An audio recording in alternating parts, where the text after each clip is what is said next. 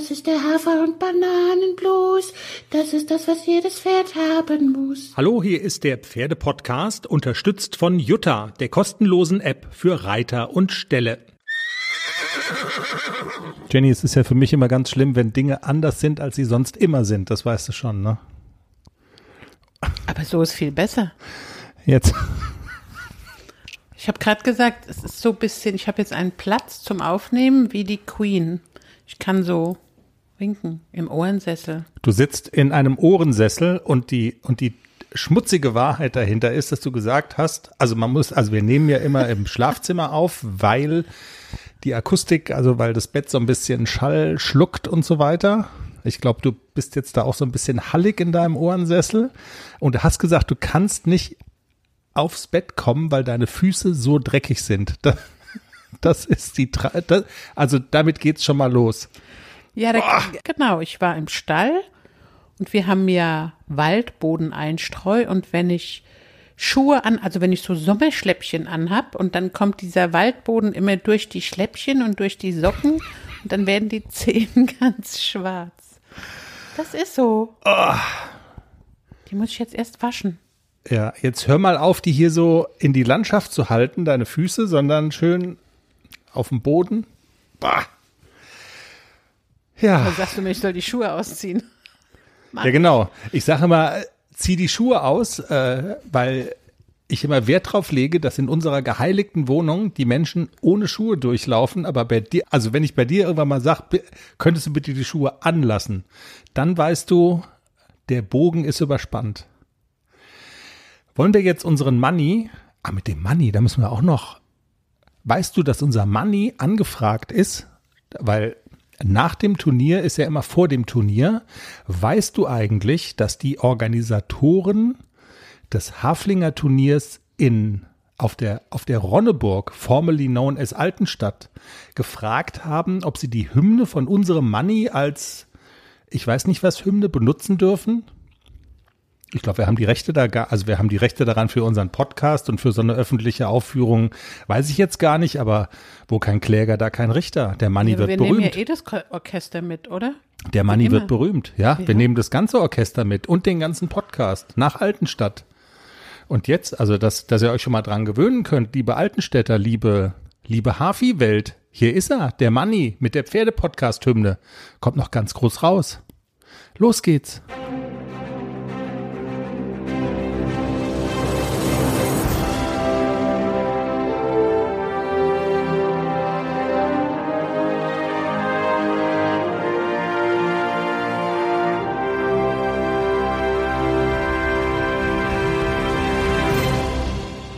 Folge 178. Hier ist der Pferde-Podcast.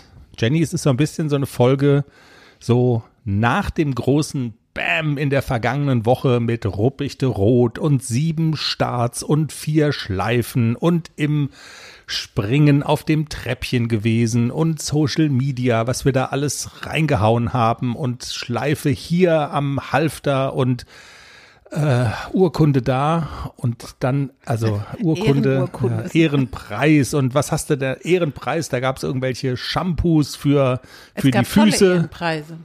Wirklich. Ich freue mich ja immer über die Ehrenpreise. Genau, du sagst, was ist schon Geld? Genau, ich mag lieber die Ehrenpreise.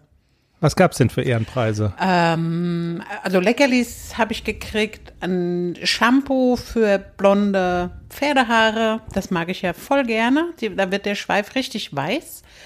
Äh, dann habe ich so ein, so ein Spray gekriegt fürs Leder und für die Stiefel und dann muss ich nicht mehr putzen, sondern einsprayen und fertig.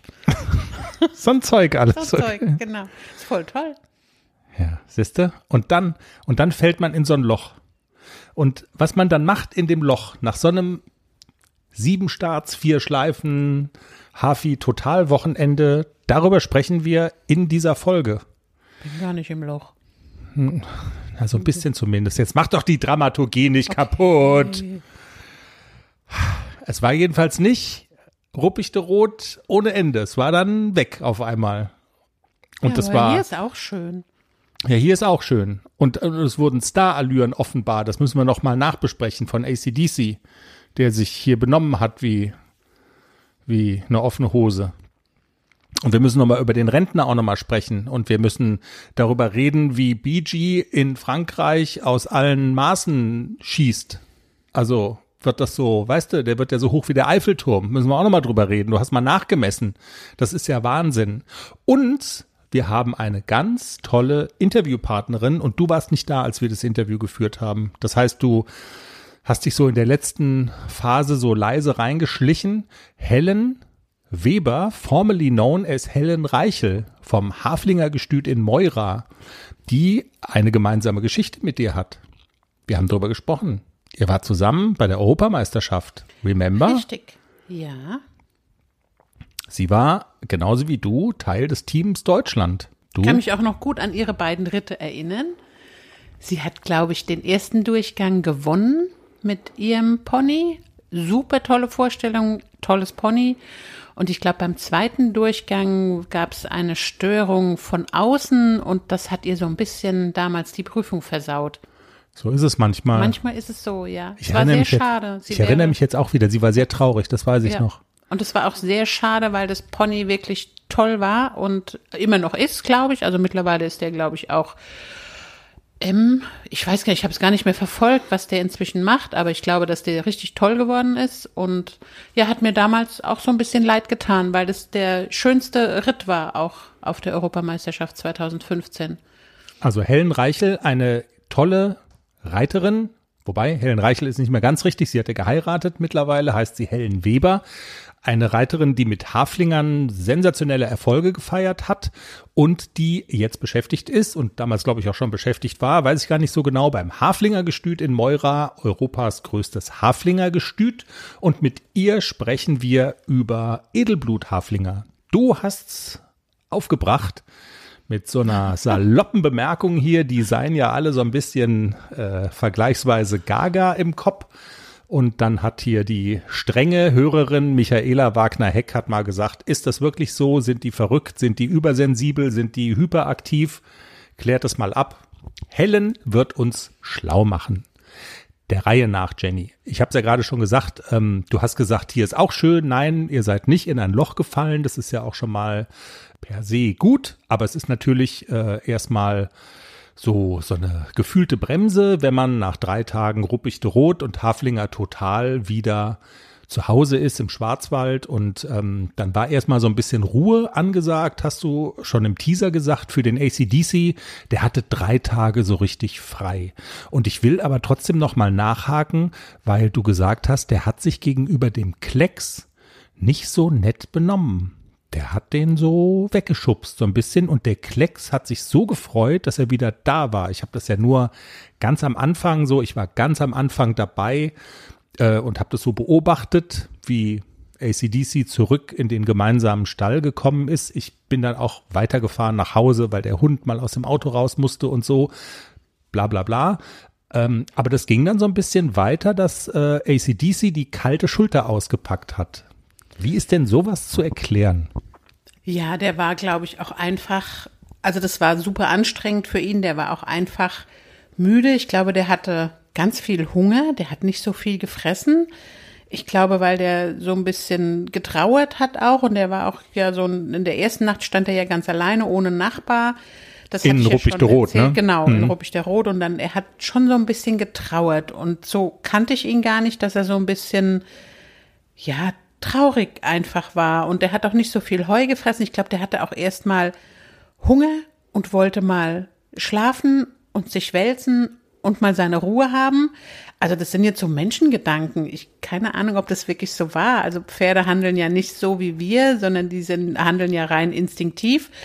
Klexi hat schon sich so ein paar Mal so rangewanzt an ihn und wollte, hier komm, können wir nicht mal schmusen und lass uns doch mal umarmen. Und Essie hat gesagt, ich will jetzt nicht knuddeln, ich will auch nicht umarmen. Ich hätte gerne jetzt einfach mal, ich will mich hinsetzen, ein Bier trinken, Heu essen und meine Ruhe haben. Okay, also wenn wir das Bier trinken jetzt weglassen, das ist dann zu viel vermenschlicht, aber was man objektiv sagen kann, äh, er hat ihn so ein bisschen zurückgewiesen. Also das ist mal so und es ist jetzt auch eine naheliegende Erklärung, dass du jetzt nicht also versuchst es zu vermenschlichen, sondern so Sachen wie Hunger, müde, das sind ja auch einfach Pferde, ne? Und dann vielleicht nicht so auf sozial getrimmt in so einem Augenblick, äh, wenn sie das dann halt umtreibt, ne? Müdigkeit und ja. Ja, und Klexi ist ja dann halt auch so ein bisschen distanzlos. Also der ist ja wirklich so, der hat es ja dann auch zehnmal versucht und hat immer wieder, AC, komm, jetzt lass uns doch mal.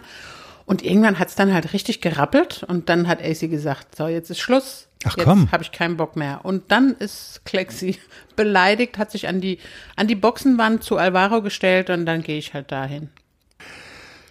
Drei Tage Ruhe. Äh, du hast aber, was sagst du? Dann stand er da bei Alvaro, ganz traurig. Drei Tage Ruhe, sagst du für ACDC. Das hat er sich dann auch verdient, ähm, weil das waren ja intensive Tage in Nordrhein-Westfalen. Hast du denn auch kürzer getreten oder war dann so dein Ding, dass du gesagt hast, okay, jetzt hat ACDC ein bisschen Ruhe, aber ich habe ja zwei von den Kameraden. Äh, Jetzt kann ich mich dann mit Klecks mal wieder ein bisschen intensiver beschäftigen. Hast du das gemacht oder hast du auch gesagt, so jetzt drei Tage Ruhe? Also ich habe den beiden mal so ein bisschen Koppelzeit gegönnt zusammen und wirklich bisschen runtergefahren und habe bisschen langsam gemacht. Es war auch furchtbar heiß bei uns. Und da habe ich wirklich so die Zeit auch mal genutzt und habe gesagt, lass die mal so ein bisschen rumtüddeln und dann habe ich so am Mittwoch langsam wieder angefangen, bisschen longiert, wieder ein bisschen in die Arbeit gebracht und dann auch Donnerstag, Freitag, Samstag reiten und ja, morgen habe ich auch wieder Cavaletti-Stunde bei Hubert. Also AC kann jetzt auch ganz normal. Der konnte auch vorher ganz normal trainiert werden. Aber auch für mich war das mal gut, mal so ein bisschen Ruhe. Ich musste auch ein bisschen mehr arbeiten, die Zeit aufholen. Stimmt. ja. Deswegen war das auch ganz gut, dass wir ein bisschen weniger gemacht haben. Die Hitze hast du jetzt als Stichwort genannt. Das war die vergangenen Tage schon auch relativ heiß. Äh, wir blicken jetzt auf eine Woche mit, ich habe gerade mal in die Wetter-App geguckt und da wird es einem ja wirklich äh, Angst und Bange. Am Dienstag sollen es hier bis zu 40 Grad werden. Lecco mio. Gibt's hitzefrei für Pferde? Ja, also hitzefrei nicht, aber ich glaube, ich werde so gegen sechs oder so im Stall sein, die beiden reiten und sie tagsüber einfach in Ruhe lassen, dass sie sich im schattigen Stall ausruhen können, weil auch 40 Grad ist schon Ein Brett, ne? Ja, und in unserer Halle ist es ja so ein bisschen wie in einer Sauna. Wenn da den ganzen Tag die Sonne drauf knallt und dann die Beregnung angeht, dann ist es eine Sauna. Stimmt. Ja, eigentlich Beregnung, wo man so denkt, das ist ja ganz schön. Für den Moment ist es das bestimmt auch, aber wenn das dann aufheizt, dann wird's feucht. Bei meiner Frage nach dem Klecks hatte ich ehrlich gesagt gerade noch so einen Hintergedanken und äh, also ich wusste das nicht, dass du auch Klecks in Ruhe gelassen hast. Du hast mir nur irgendwann im Laufe der Woche mal erzählt, dass dem Klecks das Ruppichte Rot Wochenende auch so richtig gut getan hat, weil du bist ihn geritten und an dem Ruppichte Rot Wochenende war er in Beritt und zwar bei Isabel, habe ich mir das richtig Genau. gemerkt. Und ähm, du hast gesagt, das hat sie richtig gut gemacht. Absolut. Also ich bin äh, am Montag ja, dachte ich so, ich muss jetzt einmal reiten und muss mal fühlen, was Isabel so für Schrauben gedreht hat. Und also wir haben, ich habe Isabel ja auch vorher gesagt, wir haben so ein bisschen Problem, die Paraden durchzukriegen. Es ist immer alles so ein bisschen zäh. Er reagiert nicht so auf die Paraden, vor allem nicht so auf die auf die Gewichtshilfen. Normalerweise bei AC denke ich halten, dann hält der. Also ich muss da nicht an einem Zügel ziehen oder so. Und bei Klecks ist es eher immer so, was machst du da? Ich trapp mal weiter. Was soll ich? Ich trapp mal weiter. Sag mal deutlich, was du willst. Also da muss man schon auch, auch einen Gang zurückschalten, ist auch schwierig bei Klecks. Und das hat Isabel ganz gut hingekriegt mit Stimme. Also sie hat mir dann auch gesagt, sie hat es einfach mal getestet mit Brut. Und dann auf einmal steht das Pferd. Ah, habe ich bei AC ja auch gemacht, hätte mir auch selber einfallen können.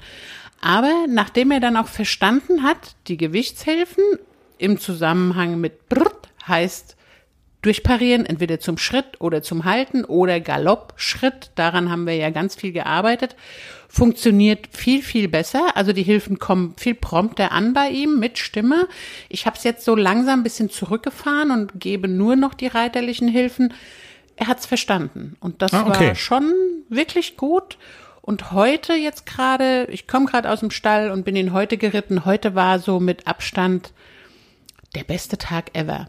Also heute Der beste war er, Tag ever, okay. Heute war er wirklich fluffig. Er lief direkt nach vorne. Ich bin lange Schritt geritten und Isabel sagte immer, reite ihn so lang Schritt, bis er den Hals fallen lässt und dann geht der Rest von alleine.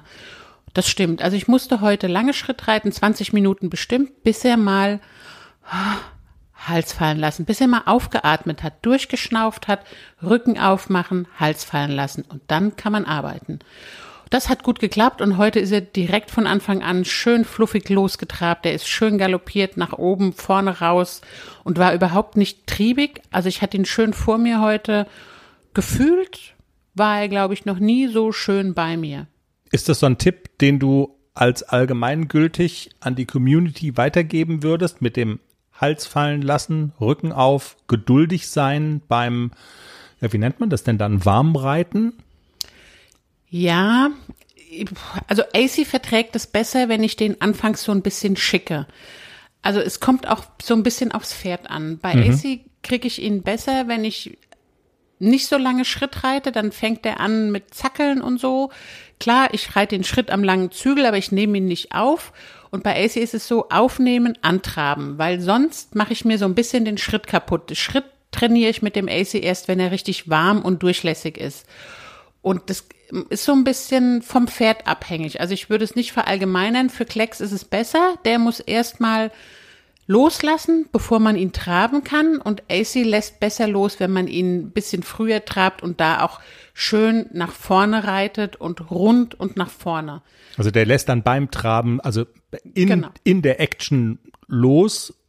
Und bei Klecks ist es ja offensichtlich nicht so, ne? Also, Genau. Klecks lässt eher so in der Ruhe los und AC braucht so ein bisschen loskommen, bisschen stramm traben und dann lässt der viel schneller los. Aber der Gedanke ist ja vielleicht nicht schlecht, wenn man den hat oder wenn äh, Reiterinnen das Problem möglicherweise haben, dass sie das Gefühl haben, ich komme, also ich dringe nicht so richtig durch äh, zu meinem Pferd, sich die Frage mal zu stellen, ob da quasi in der Anfangsphase, ob da ein Schlüssel liegen könnte. Das äh, würde ich mal so, ja, also das, sich die Frage zu stellen, kann auf jeden Fall nicht schaden. Eine Frage noch, würdest du generell sowas empfehlen wie Brit? Weil das hört man von dir zum Beispiel, äh, habe ich das jetzt so bewusst, so richtig erst zum ersten Mal gehört, dass du sagst, äh, ich lasse jemand Fremdes auf mein Pferd und gebe es, wenn man so will, in Beritt. Viele machen das ja auch mit Korrekturreiten. Äh, viele nicht ganz so starke Reiterinnen und Reiter, habe ich so den Eindruck, da ist es so verbreiteter, da macht es wahrscheinlich auch besonders viel Sinn. Wo würdest du sagen, macht es Sinn mit dem Korrekturreiten oder ein Pferd in Beritt geben? Es hat ja auch keinen Sinn, irgendwen drauf zu lassen, ne? Genau. Ich kenne Isabel als wirklich sehr, sehr feine Reiterin. Sie hat ja auch ihr eigenes Pferd bei uns im Stall stehen und ich sehe sie Okay. auch reiten und das gefällt mir sehr gut, wie Isabel das so angeht. Deswegen bin ich auch auf den Gedanken gekommen, wenn ich jetzt vier Tage weg bin, wen frage ich? Isabel. Und sie hat auch sofort gesagt, ja, ich habe Zeit, ich mache das gerne, ich freue mich drauf. Sie hat ja auch schon mal drauf gesessen, sie kennt das Pferd ja. Und für mich war das jetzt eher so nicht äh, der Anspruch, reit in mir mal Korrektur, sondern setz dich mal drauf, fühl mal den Unterschied zu vor einem halben Jahr, als du drauf gesessen hast. Sag mir, was ist noch nicht so gut? An was müssen wir weiter noch arbeiten? Was fällt dir auf? Was ist besser geworden? Kann ich so weitermachen auf diesem Weg? Also es war eigentlich mehr so der Gedanke auch, Sag mir noch mal so ein bisschen, wo wir stehen und sind wir auf dem richtigen Weg? Also das war mehr so mein Anspruch. Und natürlich nehme ich dann auch so einen kleinen Tipp mit. Ich habe ihr vorher auch gesagt, versuch mal, reite du mal die Übergänge, zum Beispiel Trab halten oder Galopp Schritt und sag mir, gib mir vielleicht einen Tipp, wie ich es besser hinkriege, dass das nicht so zäh ist, sondern dass die Hilfen ein bisschen prompter bei ihm ankommen. Und manchmal hat jemand so eine ganz einfache Idee. Mit Stimme helfen hat geklappt. Also das war eher so mein, mein Bestreben und nicht Korrekturreiten. Ja, okay. Und- also wie so eine Trainerstunde ohne Trainerstunde fast, ne? Oder eine, eine, beson eine sehr besondere Art der Trainerstunde. Genau.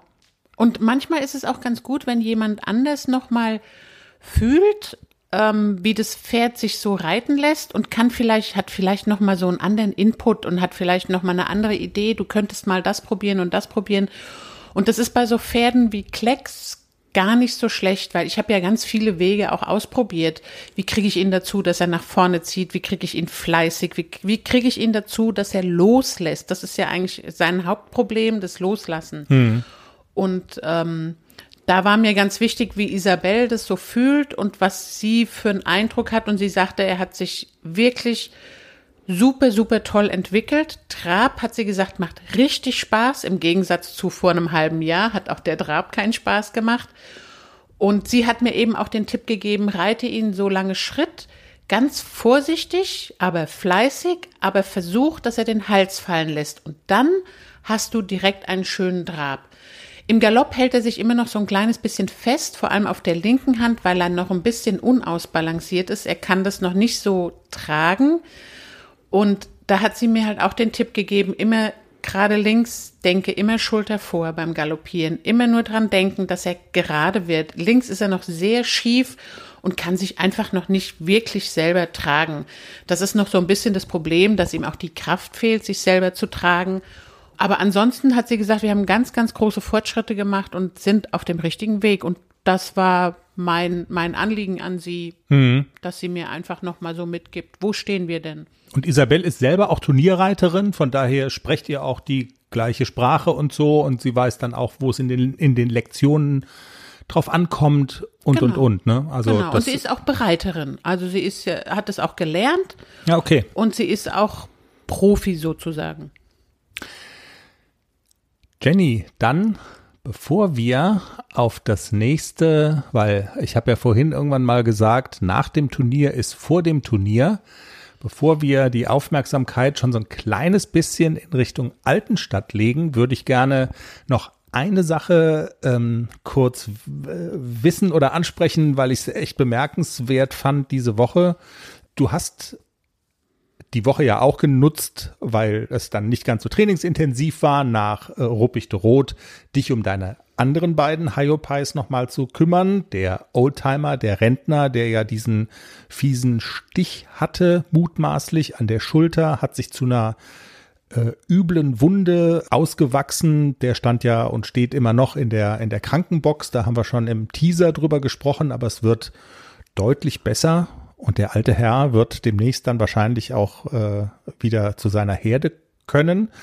Und den Youngster, der ja im Pferdekindergarten in Frankreich steht, hast du besucht und du hast mal ein Metermaß mitgenommen, weil du mal wissen wolltest und weil man schon ahnt, der ist für sein Alter außergewöhnlich groß.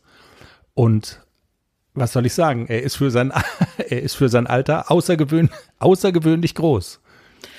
Absolut. Also er ist ja jetzt eineinviertel Jahr. Also er ist immer noch ein Jährling. Er ist eigentlich immer noch ein Baby. Und irgendwie dachte ich so, als ich aus Ruppig der Rot kam, Mann, der ist so gewachsen. Ist der wirklich so gewachsen? Ich muss den jetzt mal messen. Und dann habe ich wirklich den Metermaß nur so neben ihn gestellt. Also ich habe, normalerweise macht man das ja ähm, als äh, Viereck, den Metermaß nebendran und dann legt man so ein nochmal Ah, ja, ja. eine Stange, ähm, dass man wirklich das genaue Maß hat. Wir haben es jetzt nur augenmaßmäßig gemacht und wir sind bei wohlwollenden 1,47, aber eher in Richtung 1,48, 1,49. Also er ist wirklich groß und er ist ganz schlank und er hat ganz lange Beine. Also er sieht wirklich sehr elegant aus. Die, die Besitzerin des Stalls fragte mich, ja, wie viel Edelblut ist denn da drin? Und 0,0.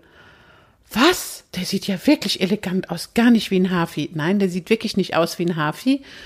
Und ich hoffe, dass er groß wird. Also das lässt ja wirklich 1,60 Marke erahnen. Also ich glaube Also- schon, dass der die 1,60 knackt. Okay, weil ich, das wäre jetzt so meine Frage gewesen. Knapp 1,50, wie groß, also wie lange wachsen die, wie groß wird der denn dann? Dann sagst du, okay, also an die 1,60 Marke, das würde bedeuten, er wäre dann, also wie viel hat der Klecks? Der Klecks hat jetzt 1,61. 1,61, also so in die, also und das ist ja deutsches Reitpony, also Warmblut und so, also in die Regionen stößt er dann schon vor. Ja. Also der AC wird der kleinste bleiben in der Herde. Aber das ist überhaupt nicht schlimm. Also AC ist ja, hat sich ja auch super toll entwickelt. Der hat eine ganz tolle Figur. Der kriegt jetzt ganz viele Muskeln und da ist auch, der ist ja 1,54. das ist nicht so schlimm, wenn der ein bisschen kleiner ist. Also dafür macht er das Wett in, er ist richtig Hat Power, athletisch, gut ne? Ist der so athletisch, richtig? Genau, und er ist gut bemuskelt, er hat eine gute Gurttiefe, also er deckt auch gut ab. Es ist nicht so, dass ich jetzt wie ein ganz langer Lulatsch auf dem Pony aussehe. Es ist so ein kleines bisschen, wo ich sage, er könnte noch zwei Zentimeter größer sein, aber man kann das alles noch angucken. ACDC, der Athlet, wird der kleinste bleiben. Und ähm, wir haben ja gerade schon gesagt, drei Tage war sozusagen laue Lola und mal einfach so die Leichtigkeit des Seins zu genießen. Ist denn in dem Rest der Woche dann noch irgendwie was Kriegsentscheidendes passiert? Wir hatten es ja schon davon, nach dem Turnier ist vor dem Turnier. Was hast du mit ihm noch gemacht? Also ich habe mir nochmal die Videos angeguckt von Ruppig der Rot und habe selber nochmal so geguckt, was hat denn nicht so gut geklappt, was hat gut geklappt, an was müssen wir arbeiten und wir müssen am Linksgalopp arbeiten und wir müssen an der Versammlung im Galopp, vor allem in den Wendungen müssen wir arbeiten. Das habe ich dann am Donnerstag mal angefangen, wirklich ihn nochmal überwiegend in Galopparbeit zu trainieren und wirklich auch nochmal in die Galoppvolten und in die Wendung im Galopp, dass er wirklich auch sich trägt, dass er versammelt bleibt in der Wendung, vor allem links. Ja, wir haben so kleine Reprisen immer gemacht, so zwei Minuten arbeiten, kurze Pause, zwei Minuten arbeiten, kurze Pause. Das hat gut funktioniert und wir sind am, am Ende der Trainingseinheit auch jedes Mal in einen guten Außengalopp durch die Wendung getragen und richtig schön versammelt. Er kann das noch nicht so lange halten. Deswegen habe ich auch immer nur so ganz kurze Reprisen gemacht. Das gibt aber die Kraft.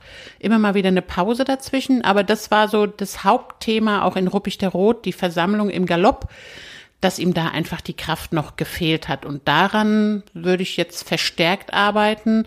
Weil im Trab klappt es schon ganz gut, auch mit der Versammlung. Das kann er ganz gut halten. Und im Galopp müssen wir jetzt einfach an der Kraft arbeiten. Ja, ich erinnere mich, das waren dann zum Teil sind dann da auch bei den Wertnoten so entscheidende Zehntel dann immer mal auf der Strecke geblieben, wo du aber auch gesagt hast, hey, er ist der Jüngste, er kann das noch nicht so über die Distanz halten. Also von daher, das Problem ist jetzt nicht komplett neu, aber dann hilft so ein Turnierwochenende auch, das nochmal neu sich sozusagen bewusst zu machen und dann in Angriff zu nehmen.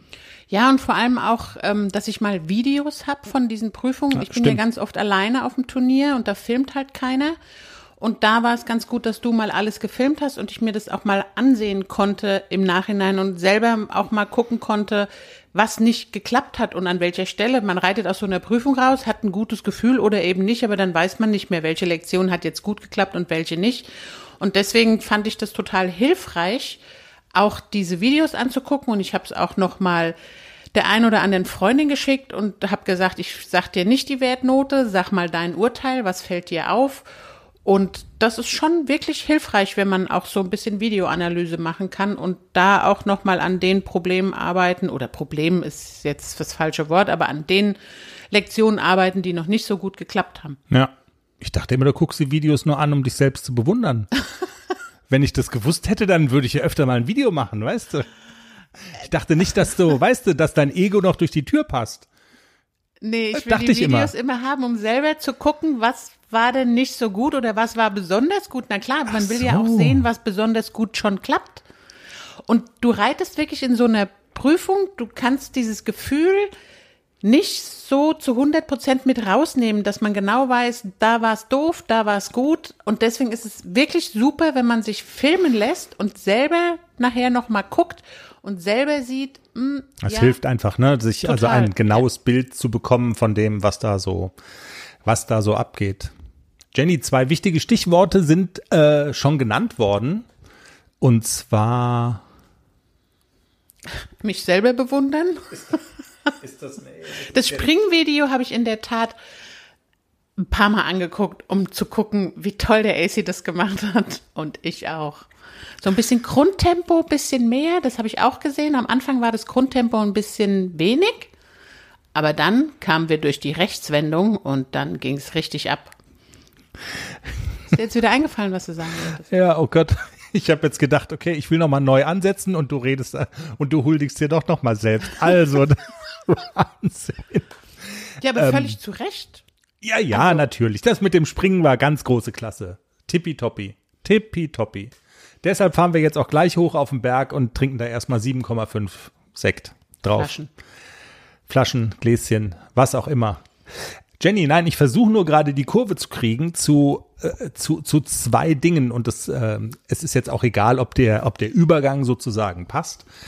Vor dem, nee, nach dem Turnier ist vor dem Turnier, äh, nach Rot, Haflinger Turnier mäßig gesehen, kommt Altenstadt. Hast du das schon, das ist schon präsent, obwohl es noch relativ weit weg ist, habe ich so das Gefühl, oder? Ja, das ist schon sehr präsent. Also wir freuen uns auch alle, uns wiederzusehen. Und ähm, ich habe ja auch schon mit dem einen oder anderen geschrieben, der jetzt nicht in Ruppig der Rot war, der sich schon sehr freut, uns in Altenstadt zu treffen. Also wir sagen jetzt immer Altenstadt, obwohl es gar nicht mehr dort stattfindet. ist ja auf der Ronneburg, genau. Ja, ja aber ähm, ja, das geht auch dann rucki zucki. Also wie schnell ist Ende September und das ist da. Also ich glaube, das ist, sind jetzt noch zwei Monate. Das geht ruckzuck rum. Zwischendurch reitest du aber schon auch noch hier in der Region dann Turniere. Da habe ich noch zwei Turniere im Auge, die ich gerne reiten würde, die ich auch schon genannt habe. Und ich habe nächste Woche noch Lehrgang mit bei Maike Haunschild. Da freue ich mich sehr oh, drauf. Maike. Ja, da habe ich eigentlich geplant, den Klecks mitzunehmen. Und jetzt entscheide ich mich um. Ich glaube, ich nehme einen Tag den Klecks mit und einen Tag den AC. Ja, also das ist aber nur eine erste Hochrechnung. Das ist wie in so einem Wahlabend. Das, das kann sich noch ändern. Kannst auch ein Aufnahmegerät mitnehmen für Maike und dann einfach mal, dass sie mal sagt, wie die beiden so in Schuss sind. Langt doch dein iPhone. Das bereden wir dann noch. Maike, du weißt ja, Freundin der Show, immer gerne, immer ein gerne gesehener Gast. Ähm, weshalb ich aber auch das Stichwort Altenstadt-Ronneburg ähm, erwähne äh, ist die Michaela Wagner-Heck, die ja da zum Orga-Team gehört. Und ähm, Michaela ist nicht nur eine der Chefplanerinnen des Turniers in Altenstadt, sondern sie ist auch treue Hörerin unseres Podcasts. Und von daher hören wir auf ihre Themenanregungen und auf ihre Kritik immer äh, ziemlich genau. Und die Michaela hat, ist ja reingegrätscht, als du gesagt hast, Edelblut-Haflinger. Haflinger mit einem besonders hohen Teil an Araberblut in sich. Sind alle verrückt. Seien alle so ein bisschen verrückt, salopp gesagt. Und Michaela hat gesagt, mm, stimmt es wirklich? Check doch mal ab den aktuellen Stand der Zucht und ähm, was sagen Experten, Fachleute dazu. Und wir haben gesagt, okay, wir kennen Helen Weber persönlich, wir haben einen guten Draht. Helen ist im Leitungsteam vom Haflinger Gestüt in Moira, das größte in Europa. Und wir hauen sie mal an und bitten sie, ob äh, sie mit uns mal darüber sprechen würde. Haflinger, reingezogene Haflinger, Edelblut Haflinger, was sind so die Charaktereigenschaften, die beide ähm, auszeichnet, die beide kennzeichnet? Was haben die einen, was die anderen nicht haben und so weiter? Äh, wenn man eine Kaufberatung macht, für, we, für, für wen eignet sich welche Rasse besonders? Über all diese Themen habe ich mit Helen gesprochen und wir freuen uns, dass sie heute bei uns ist und ja, sagen herzlich willkommen und hallo Helen Weber bei uns im Pferdepodcast. Hallo, schön, Helen. dass ich bei euch sein darf. Sehr gerne, wir freuen uns auch total. Helen, wir sprechen miteinander, weil wir, also wir müssen erstmal eine Selbstanzeige machen.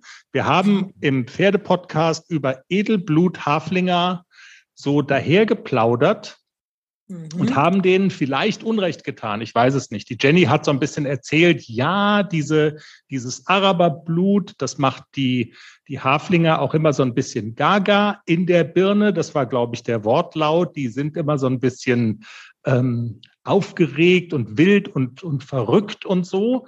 Und mhm. darauf haben uns wirklich, also daraufhin haben uns dann Hörerinnen geschrieben und haben gesagt, hm, ist es wirklich so? Es wäre doch mal äh, schön, wenn ihr mal mit Züchtern sprechen könntet und einfach mal so mit denen reden könntet über den aktuellen Stand so in der Haflinger Zucht. Ist es wirklich so Edelblut Haflinger? Was macht die aus? Welche Charaktereigenschaft haben die? Sind die wirklich gaga in der Birne? Und ähm, wir kamen dann natürlich auf euch, weil ihr ein riesengroßes Haflinger Gestüt seid, weil wir mhm. dich natürlich auch persönlich kennen, liebe Helen. Äh, wir haben schon, also wir waren schon gemeinsam auf der Europameisterschaft in Mailand. Deshalb oh. gibt es da auch so eine persönliche Beziehung. Und ähm, Moira, vielleicht mit einem Wort, das gilt immer als das größte Haflingergestüt Europas. Ist das wirklich so? Gib doch mal einen ganz kurzen Einblick, wie, also wie viele Haflinger leben denn bei euch? Okay, also ähm, wir sagen immer, wir sind das größte Gestüt Europas für äh, die Zucht der Rassen Haflinger und Edelbluthaflinger und wir mhm. haben so circa 300 Pferde bei uns. 300 Pferde. Und du hast es schon gesagt, Haflinger und Edelbluthaflinger habt ihr also gleichermaßen werden bei euch gezüchtet. Und mhm. wenn du jetzt sozusagen diesen dahergesagten Spruch so hörst, die sind gaga in der Birne, das würdest du wahrscheinlich weit äh, von, also nicht von dir, aber von dieser Rasse weisen. Ja, das würde ich tatsächlich von der Rasse weisen, weil ich glaube, man kann das nicht so verallgemeinern. Und ich äh, versuche immer ähm, auch zu sagen, also wenn man mal so ein bisschen zurückgeht in die Geschichte äh, dieser Rassen, muss man ja jetzt sagen, es sind ja zwei Rassen, wo, wo, wo gehen wir denn dahin? Wir gehen auf eine Kreuzung eines, einer Noriker-Stute mit einem Araberhengst. Und warum wurde das damals so gemacht? Ähm, weil die Bauern äh, im Bergland eben ein Pferd äh, haben wollten, was charakterlich einwandfrei ist und was die sicherlich sich von den äh, von dieser Rasse Noriker erwartet haben. Also also eine ländliche Rasse, ein schwereres Pferd mit einem guten Gemüt aber gleichzeitig auch die, die Härte und die Ausdauer von dem Araber sich bestimmt versprochen haben. Und das sollte man ja immer beachten bei dieser Rasse. Also der Ursprung geht eben auch immer auf einen Araber zurück. Und irgendwo steckt also in jedem Blondie ein bisschen Araber. Und ich glaube, also wir, wir sind ja auch Stutenleistungsprüfungsstation hier in Moira und machen das schon seit 1994 sind wir anerkannte Stutenleistungsprüfungsstation. Es sind tatsächlich äh, in diesem Jahr über 2150 Stuten geprüft worden. Also bisher seit 1994. Und bei dieser Vielzahl von Stuten, die hier geprüft worden sind, sind natürlich beide Rassen vertreten gewesen. Und es gibt immer solche und solche, egal ob wir da zu den Haflingern oder zu den Edelbluthaflingern gucken. Es gibt immer die absoluten Leistungsträger und es gibt eben auch welche, die manchmal mehr Zeit brauchen oder einfach mehr Verständnis und mehr Geduld. Aber mhm. das ist in jeder, in beiden Rassen meiner Meinung nach gleich. Okay. Jetzt hast du ja gerade schon gesagt, ihr habt, also es sind zwei verschiedene Rassen tatsächlich. Also es ist nicht so, dass, also die, die gleiche Rasse und äh, die, die einen haben eben ein bisschen mehr Edelblut in sich, sondern es sind tatsächlich zwei Rassen. Kommen wir vielleicht auch noch drauf, dass es, es gibt auch so eine Grenze, ne, prozentual, wie viel Araberblut und jenseits dieser Grenze ähm, ist es dann eine andere Rasse. Wenn man diese beiden Rassen jetzt mal so miteinander vergleicht, also kann man die so charakterisieren? Also gibt es irgendwie äh, Charaktereigenschaften, wo man sagt, das ist den Haflingern sehr zu eigen und mhm. Edelblut-Haflinger bringen dann im Unterschied dazu noch was anderes mit oder haben einen anderen Akzent oder so? Oder ist die Denke schon verkehrt? Also ähm, ich, ja, das ist schwer zu beantworten. Ich versuche mal anders an die Frage heranzugehen. Also wir bilden ja jedes Jahr ähm, viele junge Pferde aus. Wir bekommen die zum Anreiten, sowohl unsere eigenen, aus unserer eigenen Aufzucht, als auch Fremdpferde.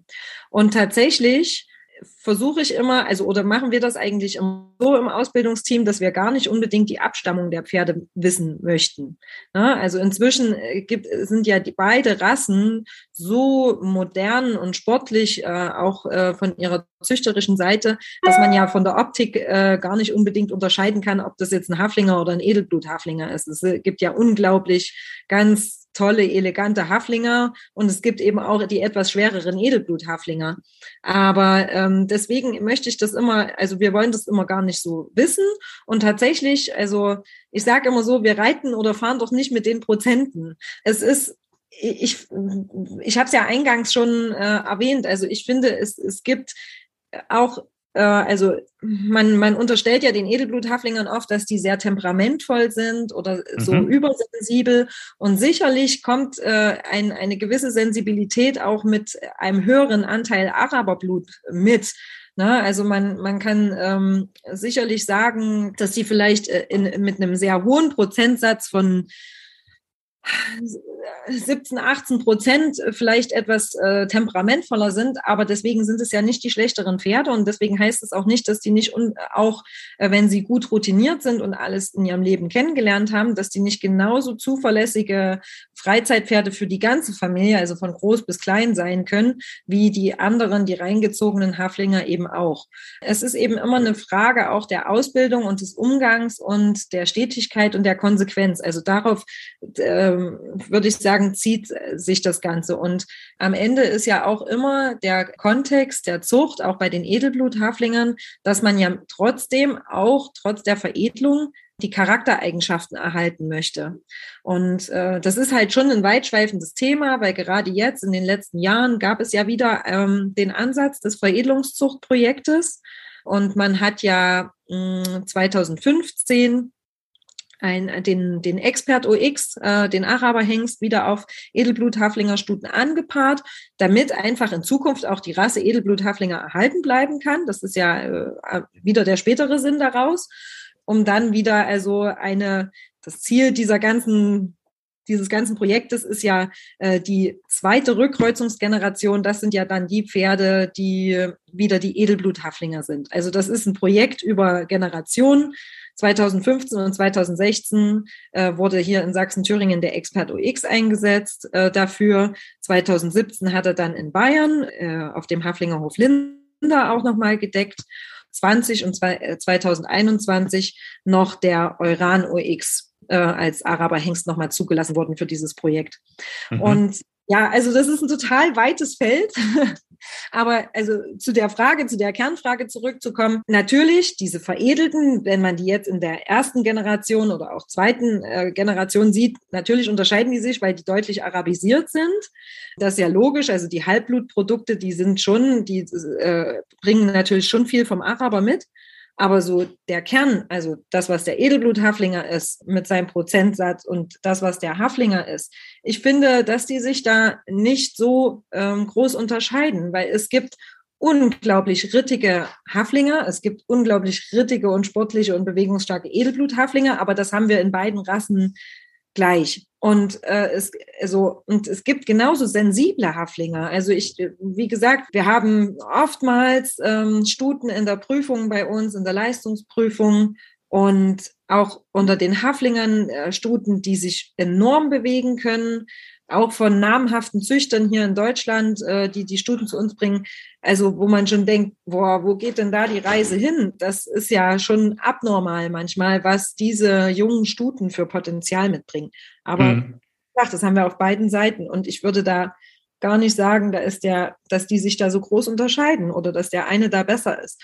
Und man hat eben auch, also so, sowohl bei den Haflingern als auch bei den Edelblütern hat man Pferde, die unglaublich sensibel sein können, wo man eben vielleicht etwas langsamer in der Ausbildung das Ganze gestalten muss und vielleicht etwas mehr äh, Zeit investieren muss. Aber dann hat man genauso bei beiden Rassen wieder Pferde, wo man sagt, boah, das geht ja ratzi-fatzi hier, die haben es ja sofort mm. begriffen. Okay, also dann ist das tatsächlich so, die, mit diesem, dass man sagt, die Edelblüter sind besonders temperamentvoll, besonders sensibel und man kann das sozusagen, also eine klare Unterscheidung würdest du sagen, gibt es nicht und das ist dann tatsächlich ein, ein Vorurteil. Andersrum gefragt, wenn man jetzt sozusagen so eine Art Kaufberatung machen würde. Also man, man interessiert sich dafür, ein Pferd anzuschaffen und man hat so Haflinger, Edelblüter im Auge. Ihr werdet das ja wahrscheinlich auch tatsächlich machen, Kaufberatung, dass die Leute zu euch kommen und die Leute sagen, äh, wir suchen dies, das, jenes. Kann man da oder wie geht ihr dann an dieses Thema ran, gerade wenn man an diese Unterscheidung kommt? Haflinger, Edelblut, Haflinger, also wem empfehlt ihr was? Also ich sag mal so, wenn äh, ich suche immer das Gespräch zu den Leuten, ne? Hm, ich, also ich mhm. möchte persönlich mit ihnen unterhalten und am schönsten ist es immer, wenn wir uns auch persönlich treffen. Ne? Also meistens hat man am Telefon so ein Gespräch und dann, wenn es zu einem persönlichen Treffen kommt, ist es immer noch schöner. Und dann versucht man eben erstmal, also es gibt natürlich äh, Kundschaft, die rigoros sagen, ich möchte einen Haflinger oder ich möchte einen Edelblut-Haflinger. Und dann versuche ich die auch nicht umzustimmen. Also wenn sie eben einen Haflinger wollen, dann wollen sie einen Haflinger. Und wenn so. sie einen ja. Mhm. wollen, dann ist es auch so. Und dann ist das auch vollkommen okay. Dann zeige ich, äh, dann würde ich eben das ähm, zeigen, was wir gerade im, was da im Angebot ist sozusagen, ne, wenn man das mal unterbrechen kann. Und die Leute ähm, oder die, die Gäste oder die Kunden, die sich da eben, die sich das offen halten, mit denen suche ich erstmal ein Gespräch, was sie denn genau suchen, was sie damit machen möchten, wofür soll es sein. Es gibt Leute, die eben sagen, ja, ich, ich bin ähm, keine Ahnung, Trainer A, Reiten, Leistungssport und ich suche wirklich was Bewegliches. Ich möchte aber eben nicht mehr die Großpferde, sondern jetzt, äh, ich habe da äh, Lust im Ponysport oder im, in dem Bereich einfach mit Pferden loszuziehen. Und ja, dann dann kannst du denen im Prinzip ja die breite äh, Palette hinstellen. Und das sind ja meistens auch Leute, die also auch mit etwas sensibleren Charakteren zurechtkommen und die, die sich dann eben auch ein, ein junges Pferd zurechtfuckeln können. Mhm. Ich jetzt mal ganz salopp. Und dann gibt's eben auch Leute, die sagen, wir suchen das für die ganze Familie. Ich bin die, ich bin die Mama und ich bin ambitionierte äh, Reiterin und möchte auch, dass es ein bisschen ein bewegliches Pferd ist, weil ich vielleicht auch noch mal eine A-Dressur oder auch mal eine L-Dressur reiten möchte. Aber es soll auch so anständig sein, dass meine Kinder ähm, jetzt erstmal an der Longe da drauf reiten können und später dann eben auch alleine losziehen können. Und da sage ich überhaupt, also dann sage ich immer, gut, wir machen uns einen Termin aus und ich zeige Ihnen die Pferde, die in Frage kommen könnten. Also das muss ich mir dann oder, oder meine Kollegen, wir müssen uns das dann halt schon mal im Kopf, muss man schon eine Vorstellung haben, welches Pferd könnte denn dazu passen. Mhm. Und äh, dann muss man das natürlich auch so ein bisschen reiterlich dann abstimmen. Ne? Also man, man, äh, wir, wir lassen dann die Gäste auch mal vielleicht erst mal auf einem Schulpferd von uns reiten, dann kann man schon mal sehen, wo so die reiterlichen ähm, äh, Kenntnisse hingehen. Mhm. Dann kann man schon einschätzen, ja, der könnte was sein oder vielleicht lieber der oder so, ne? Also das soll ja am Ende auch, auch gut zusammenpassen. Ne? Ja. Und da gehen wir gar nicht so sehr drauf ein, ob es jetzt Haflinger oder Edelblut-Haflinger ist. Ne? Also die Leute müssen sich am Ende einfach wohlfühlen und die Pferde müssen äh, für die, also müssen für die Gäste einfach angenehm sein. Die müssen ein gutes Feeling haben. Und meistens ist es tatsächlich so, irgendwie springt der Funke über. Und wenn mhm. der Funke nicht überspringt, also das ist aus unserer Erfahrung heraus, dann entscheiden sich die Leute auch nicht für das Pferd. Also mhm. der Funke überspringen, die müssen sich gut fühlen, die müssen sich sicher fühlen, auch im Umgang mit dem Pferd. Die müssen das Gefühl haben, dass sie das zu Hause dann auch, wenn sie nicht mehr unter Anleitung sind, sage ich mal so, auch stemmen können. Ja, aber du bleibst da sozusagen, das, das ist dann ja auch konsequent. Es gibt dann nicht sozusagen den Gedanken, dem Reitlehrer, der ein bisschen versierter ist, der auch mit ähm, äh, sensibleren Pferden klarkommt, da greift man in die Edelblutabteilung und bei der Mutter mit den Kindern, da ist man bei den Haflingern, sondern das hast du ja auch in der ersten Frage schon erläutert und erklärt. Also diese, äh, diese Unterscheidung hilft da nicht weiter. Also es muss sozusagen Mhm. Also, also es kann die eine oder die andere Rasse sein und es geht darum, wie kommt man mit dem individuellen Pferd klar. Ja, also da bin ich tatsächlich, also oder da sind wir hier auch sehr neutral und, und äh, sind da auch konsequent in unserem Standpunkt, sage ich jetzt mal, weil wie sagt man denn sonst? Es gibt doch diesen Spruch: äh, Ein gutes Pferd hat keine Farbe. Mhm. Ähm, jetzt äh, es ist bei den Haflingern und Edelblut-Haflingern sowieso farblich egal. Ja. Ähm, weil sie eben Fuchsfarben und blonde Mähne haben.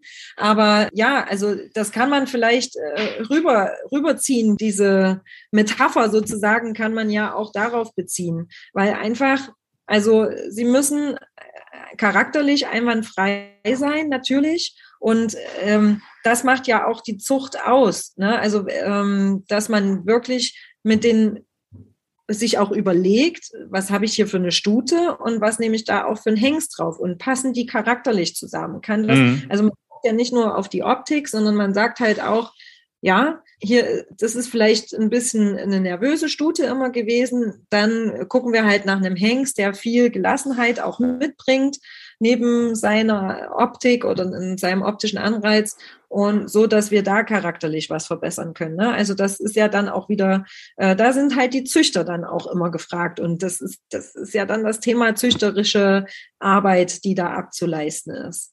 Und äh, darauf, äh, darauf muss man eben eingehen. Und man sollte, also logischerweise, äh, die Züchter müssen sich nicht nur daran orientieren, was auf einer Zuchtschau verlangt wird, sondern, also zumindest ist es für uns so, wenn ich jetzt mal aus unserem Züchterherz sprechen kann, äh, man orientiert sich eben daran, was unsere Gäste brauchen. Also das mhm. ist ja egal, ob die bei uns ein Pferd kaufen wollen oder ob die zu uns zum Reiten kommen.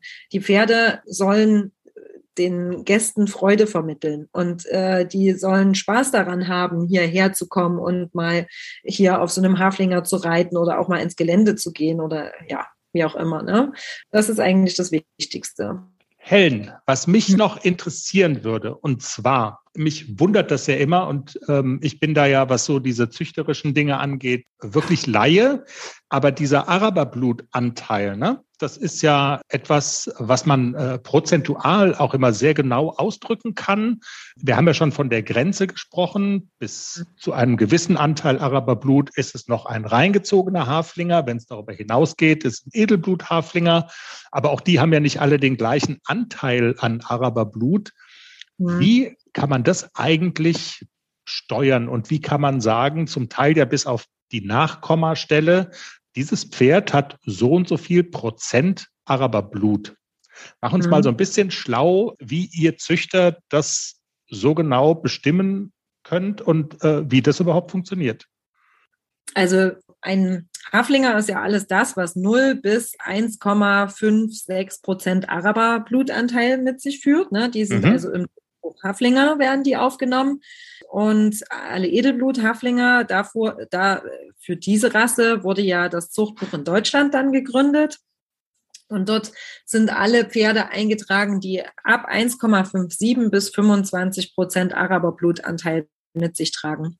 Und äh, das ist ja noch gar nicht so lange her. 2008, meine ich, ja, war die Zuchtbucheröffnung für diesen Edelblut-Haflinger, damit die Pferde, also da, damals war ja dann der Beschluss gefasst worden, dass die, die mehr als 1,56 Prozent äh, Edelblutanteil haben, also ab 1,57 sozusagen, dass die also nicht mehr im Original-Zuchtbuch geführt werden. Und äh, ja, da musste ja dann reagiert werden. Und somit ist der Edelblut-Haflinger ja sozusagen eine deutsche Rasse weil das Zuchtbuch eben hier geführt wird in Deutschland.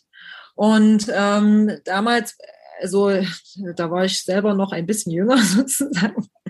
Und äh, da weiß ich noch, dass damals ähm, äh, noch ähm, auch für unsere Stuten dann vom Zuchtverband die Liste vorgegeben wurde ähm, mit den Araber-Blutanteilen, äh, die die mit sich führen und in welches Zuchtbuch die jetzt dann geschrieben werden. Und wenn man jetzt einen äh, Edelblut-Haflinger anpaart, also eine Stute mit einem Hengst, dann wird es im Prinzip immer, äh, es wird immer wieder der Mittelwert äh, ähm, ausgerechnet. Ne? Also wenn da jetzt ein Hengst meinetwegen 6 Prozent hat und eine Stute bringt 4 Prozent äh, Edelblutanteil mit, dann hat der Nachkomme dann am Ende im Pass stehen, dass er 5 Prozent Edelblutanteil hat. Ne? Verstehe, und, okay.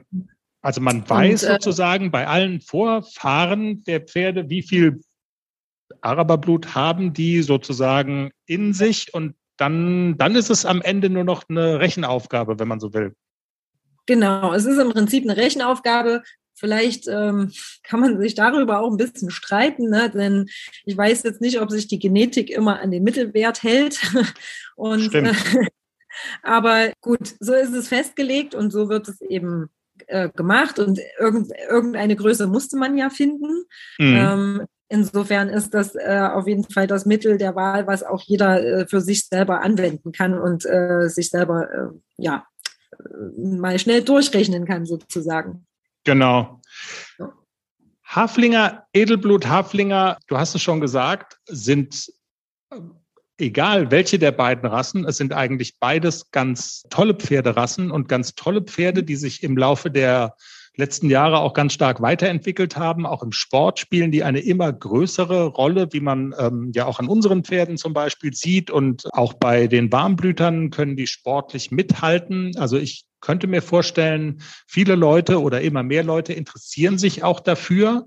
Du bist jetzt, wir hatten es eingangs erwähnt, ähm, das größte Haflinger-Gestüt Europas. Wenn man sich bei euch zum Beispiel umschauen will und sich für diese Rasse, für diese Rassen interessiert, welche Möglichkeiten gibt's da? Also ähm, kann man zu euch kommen und gucken, kann man ausprobieren, kann man sowas machen wie Reiterferien, kann man, also welche, welche Möglichkeiten gibt's bei euch in Moira, mhm.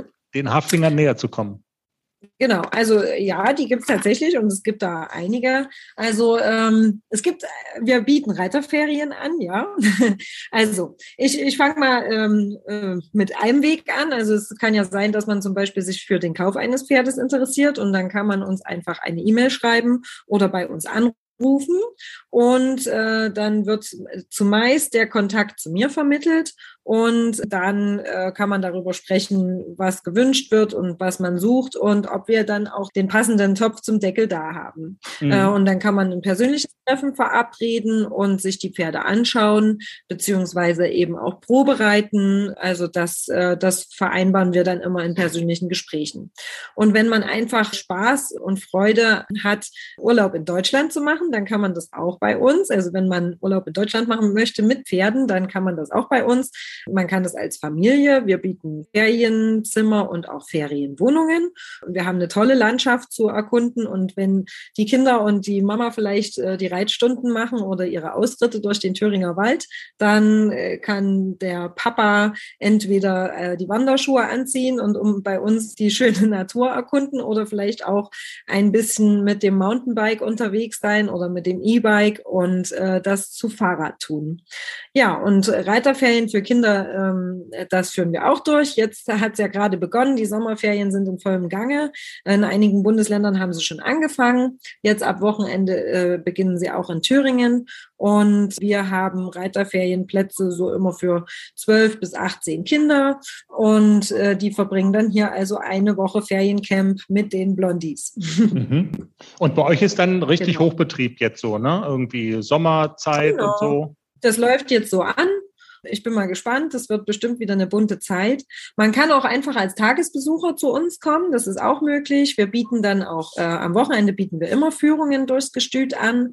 Äh, ein Kollege verrät dann in so 40 bis 40 Minuten alles Wissenswerte rund um die Geschichte. Wir sind ja schon ein sehr traditioneller Betrieb. Tatsächlich haben wir dieses Jahr unsere Gestütsparaden wieder. Nach der langen Corona-Zeit können wir jetzt endlich wieder Veranstaltungen durchführen und am 6. und 7. August, also am ersten Wochenende im August, finden unsere Gestütsparaden statt. Das ist ein Zeichen eines Jubiläums und zwar am 1.7.1977 wurde das volkseigene Gut, Schwerpunkt Tierproduktion, Meura gegründet. Also das war im Prinzip der Grundstein oder die Legung des Grundsteins für die Zucht, die heute hier auch besteht. Also wir haben schon eine relativ lange Zuchtgeschichte.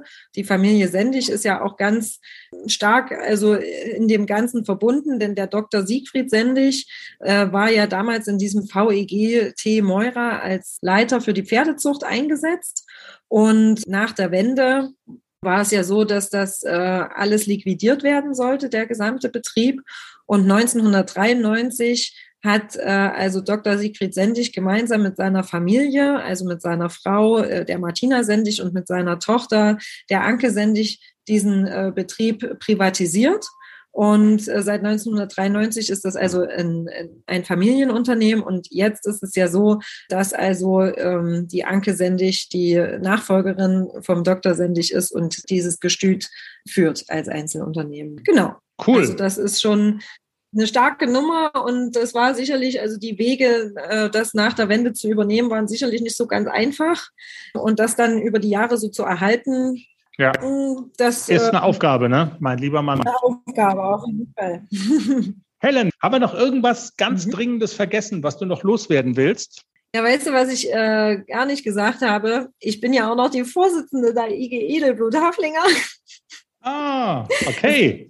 ja, Ja, also äh, es gibt ja eine Interessengemeinschaft Edelblut-Haflinger, eine deutschlandweite Interessengemeinschaft. Wir versuchen, also wir, ne, es gibt ja auch für die Haflinger so eine Interessengemeinschaft, das ist ja die OHD.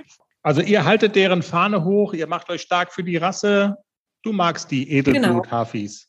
Ja, also ich, ich, mag Pferde im Allgemeinen und ich mag auch meine Haflinger, aber natürlich äh, ist es auch äh, gut, äh, es, äh, es gibt eben ähm, ein, eine Interessengemeinschaft für die Haflinger und genauso äh, finde ich es gut, dass es eine Interessengemeinschaft für die Edelblut-Haflinger gibt da das ja eben auch äh, zu einem großen Teil zu unserer Zuchtgeschichte gehört und dass eben ja auch hier ähm, schon zu DDR-Zeiten auch die Veredelung ähm, betrieben wurde ähm, und auch wieder die Anpaarung mit Araberhengsten und das ja nun auch wieder hier das Veredelungszuchtprojekt auch äh, wieder hi hier ganz stark durchgeführt wurde, liegt einem das natürlich am Herzen und äh, mhm. die Interessengemeinschaft, das ist auch so ein Herzensprojekt. Das macht äh, immer Spaß. Wir haben ähm, momentan äh, durch die Corona-Zeit hatten wir ja immer online unsere Vorstandssitzungen und mhm. schauen halt immer, wie man auch immer den Züchtern der Edelblüter auch mal was Gutes tun kann und äh, ob man sich mal gemeinsam treffen kann, ob man gemeinsam mal Veranstaltungen machen kann,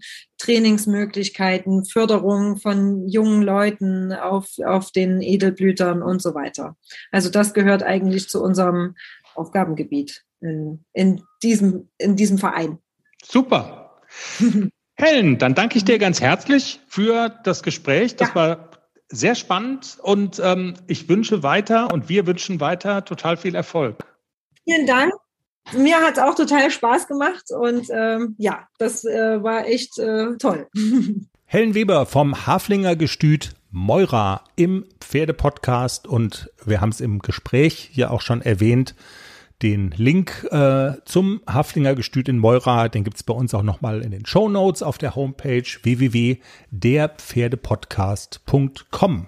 Das ist die Homepage zum Pferdepodcast. Jenny, wir müssen jetzt so ein bisschen auf die Tube drücken. Wir haben eine Verabredung mit 7,5 Sekt. Flaschen. Auf dem Berg. Nadine will deine, deine, deine Springschleife feiern als deine Hauptspringtrainerin. Das wird Hubert jetzt nicht so gerne. Also Hubert du hast hört ja, ja den Podcast nur, wenn er selber drin ist. da kenne ich noch welche, weißt du noch? Ich sag's jetzt nicht. Ähm, genau. Ja, also Hubert hat auch gesagt, er hört ja auch nur die Stelle mit ihm. Also den ja, Rest ja. hört er gar nicht. Ja. Ne? Also Wir haben doch aber noch mehr solche Interviewpartner, die also offen sagen, ich höre euren Podcast und zwar genau die Stellen, an denen ich im Interview zu hören bin. Was soll ich mir das andere Gelaber denn anhören? Das ist die schmutzige Wahrheit. So was gibt's. Wir tolerieren das. Das ist dann, ja, äh, so ist es halt manchmal. Wir fahren da jetzt mal hoch. Wir bedanken uns fürs Zuhören. Ähm, es wäre ganz toll, wenn ihr unseren Podcast mögt, wenn ihr dann auf Abonnieren drückt oder auf Folgen oder wie auch immer das auf der Plattform eurer Wahl ähm, heißt. Bei Spotify kann man auf die Glocke drücken. Dann kriegt man immer eine Nachricht, wenn eine neue Folge erschienen ist und ähm, verpasst damit auch keine neue Folge. Jedenfalls toll, dass ihr dabei seid, toll, dass ihr zuhört und wir wünschen eine pferdige Woche und hören uns in einer Woche wieder. Bis dann. Du kannst Tschüss. jetzt, du kannst jetzt Tschüss sagen. Tschüss. Tschüss.